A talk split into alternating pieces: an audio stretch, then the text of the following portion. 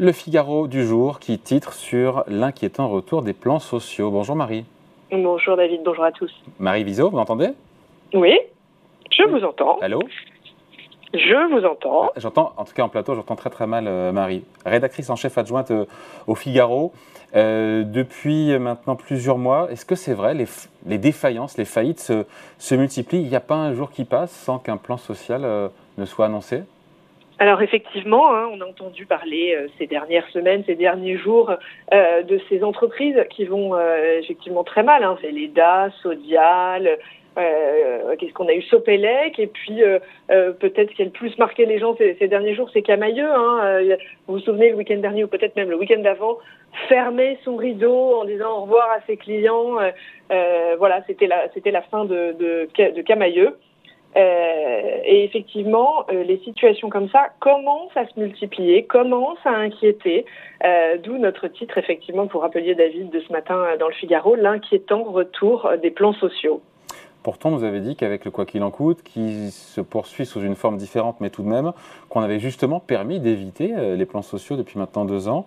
Et donc, quelque part, est-ce que ces faillites qu'on n'a pas eues pendant, euh, pendant la crise Covid et les aides qui étaient là à tour de bras, on se les tape, pardon de dire comme ça, on se les tape maintenant avec d'autres crises, notamment la crise énergétique et la facture qui explose pour beaucoup de PME bah, effectivement, vous résumez assez bien la situation. Euh, on a, euh, l'État a, euh, pendant la crise Covid, dégainé son quoi qu'il en coûte, hein, ces, milliards d'euros déversés pour soutenir les entreprises, pour ne justement pas les laisser tomber pendant, pendant cette crise.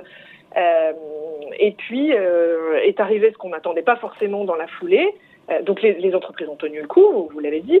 Euh, cette crise en Ukraine, euh, cette inflation, ces prix des matières premières, euh, c'est inédit hein, pour, pour toutes ces, entreprises depuis, depuis très très longtemps. Bref, toutes les nouvelles se sont, accumulées, de manière négative sur le front économique.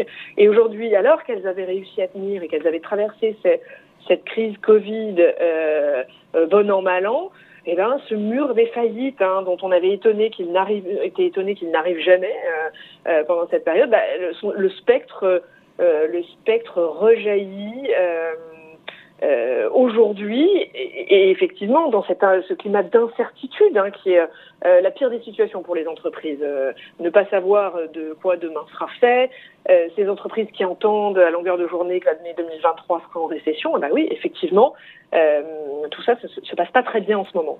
Au-delà des, cas évidemment emblématiques de Camailleux qui sont dans mm. l'actualité, Candia, mm ou d'autres, est-ce qu'on a des chiffres sur le nombre de défaillances, je ne sais pas, par trimestre euh, vous en citez, je crois, aujourd'hui. Hein. Oui, alors les faillites, euh, elles n'ont pas retrouvé euh, leur niveau de 2019, mais elles sont reparties à la hausse. Hein. Il y a effectivement des chiffres. Au troisième trimestre 2022, c'est-à-dire maintenant, le nombre de défaillances d'entreprises a bondi de presque 70%, ce sont des chiffres du, cabinet Altares par rapport euh, à, cette période il y a un an. Donc euh, c'est jamais vu hein, depuis 25 ans des, des, bons comme ça euh, de faillite d'entreprise. Ça dénote de quelque chose. Hein. Et puis il y a aussi les procédures collectives devant les tribunaux qui s'est envolé d'un quart en un an.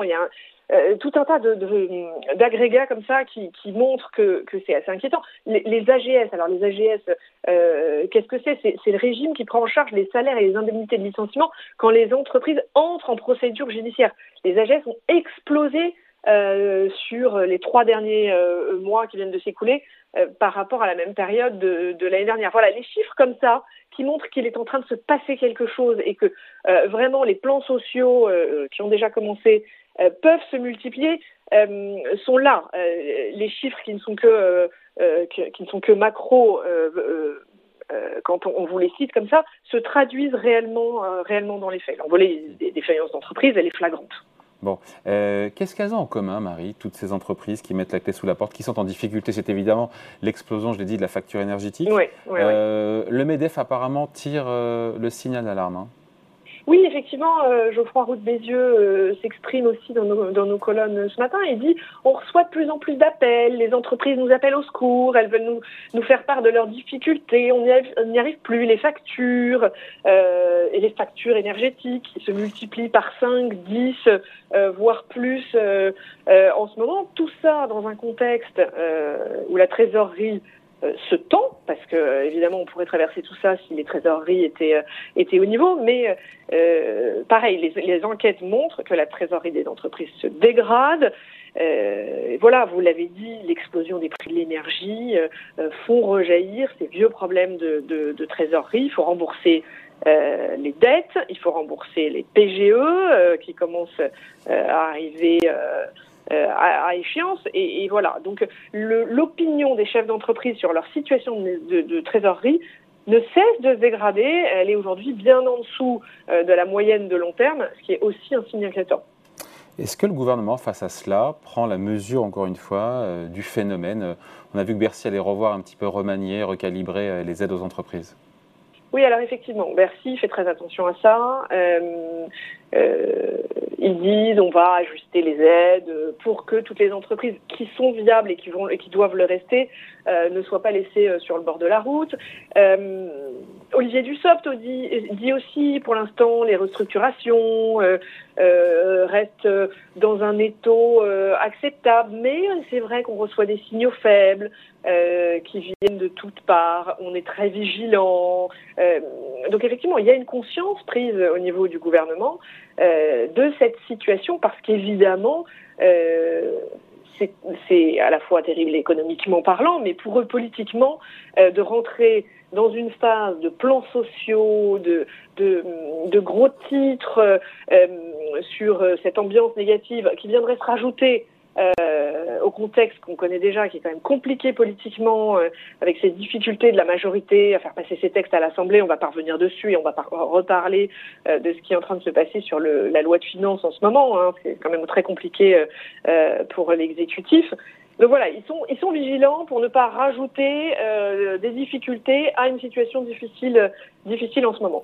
Ouais, sachant qu'on finit là-dessus, Marie, il y a des dispositifs alternatifs aux, aux, plans sociaux qu'on appelle d'ailleurs des, plans sociaux, on appelle des, en réalité des PSE, des plans de sauvegarde de l'emploi. Oui. passant, c'est assez cocasse quand on sait qu'il s'agit de licenciement, mais bref. Exactement, c'est la dénomination administrative qui est euh, un tout petit peu un oxymore, euh, on peut le dire vraiment. en fait, on ne sauvegarde pas du tout l'emploi, on fait un plan social, mais c'est effectivement comme ça que ça s'appelle. Oui, il y a des, il y a des dispositifs qui permet d'éviter justement de recourir à des licenciements. Exactement, c'est-à-dire ce ne sont pas des licenciements secs. Euh, alors il y a des plans de départ volontaires, il y a des congés de mobilité, il y a ce qu'on appelle les APC. Alors il y a toujours des noms barbares pour des accords euh, de performance collective. On aménage le temps de travail, on, on euh, il, y a, il, y a, les ruptures conventionnelles collectives, il y a l'activité partielle hein, qui, qui qui est assez utilisé par les entreprises hein, industrielles en ce moment. Euh, voilà, il y a tout un tas effectivement de dispositifs à la disposition des entreprises pour euh, passer des caps, euh, se transformer, les transitions collectives hein, qui accompagnent qui les entreprises dans, dans, dans, les mutations, qui accompagnent les salariés. Voilà, on n'est pas obligé de faire des, des, licenciements secs, et d'ailleurs ce sont les cabinets de, conseil et de transformation qui, qui insistent sur ces sujets en ce moment où ils voient bien eux les, difficultés et les remontées des chefs d'entreprise sur leur sur sur leurs soucis du moment et disent il y a des tas d'autres outils dont on peut s'emparer pour traverser les périodes critiques comme ça et se réorganiser. Euh, voilà, donc les, entreprises ont effectivement une belle boîte à outils euh, à leur disposition pour, euh, pour s'adapter. Avant d'en arriver au PSE. Avant d'en arriver au PSE et, donc au licenciement. Merci beaucoup. Explication signée. Merci Marie. Marie Viseau, donc rédactrice en chef adjointe au Figaro. Bonne journée Marie. Bonne journée.